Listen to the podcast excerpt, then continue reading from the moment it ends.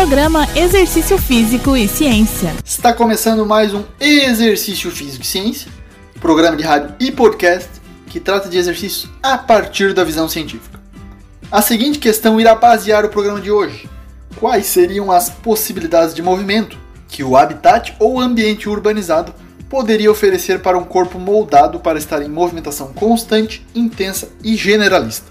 Essa pergunta, na verdade, foi feita pelo autor Pablo Santurbano em seu livro Evolução e Movimentação Humana e traz interessantes reflexões. Sugiro a leitura do livro devido à visão diferenciada exposta nesse texto. Segundo o autor, o ambiente metropolitano em que a maioria da população vive permite uma movimentação limitada.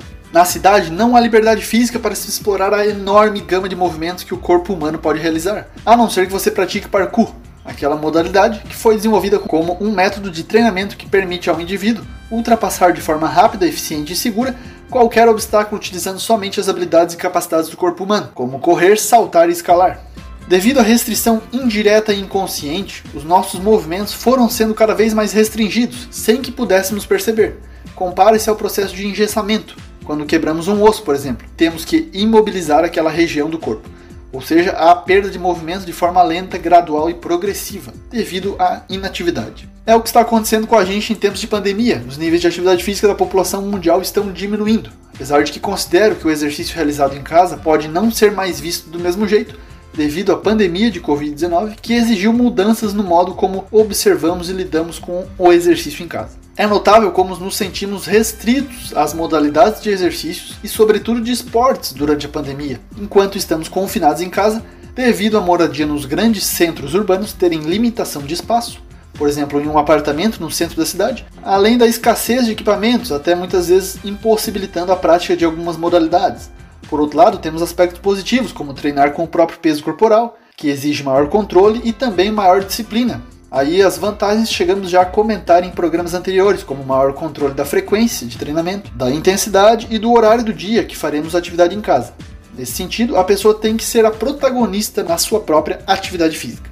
Conhecemos muitas possibilidades de se manter ativo em casa, e talvez até mesmo o foco das pessoas em realizar atividade física, seu objetivo, tenha se alterado para fins de saúde principalmente, dando maior importância sobre os efeitos da atividade física no nosso sistema imune e na saúde mental e diminuição da exigência de resultados sobre o aspecto estético, o que aliás leva a alguns distúrbios e transtornos de imagem corporal, como a vigorexia que falaremos em programa futuro.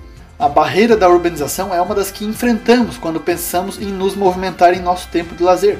Como falamos em programa anterior sobre a inatividade física, temos como resultado do aumento da urbanização o desencorajamento das pessoas para praticar atividades físicas. Então, fatores como a violência, poluição do ar e sonora, a falta de estrutura como parques, calçadas e instalações esportivas e recreativas.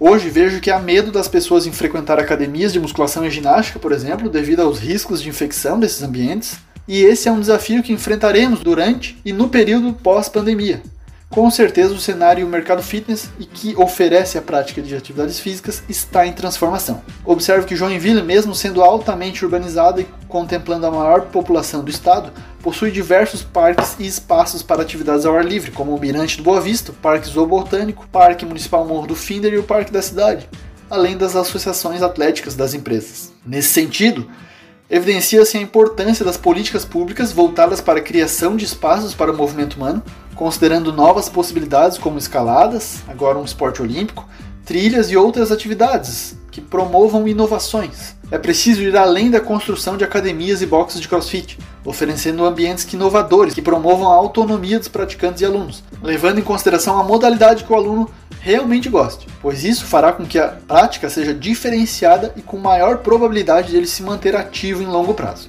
Esse foi mais um Exercício Físico e Ciência. Lembrando que todos os nossos programas você encontra nas plataformas Spotify e Deezer, sob a forma de podcast.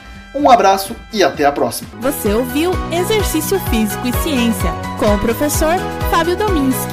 Só aqui na Rádio Desk FM 91.9.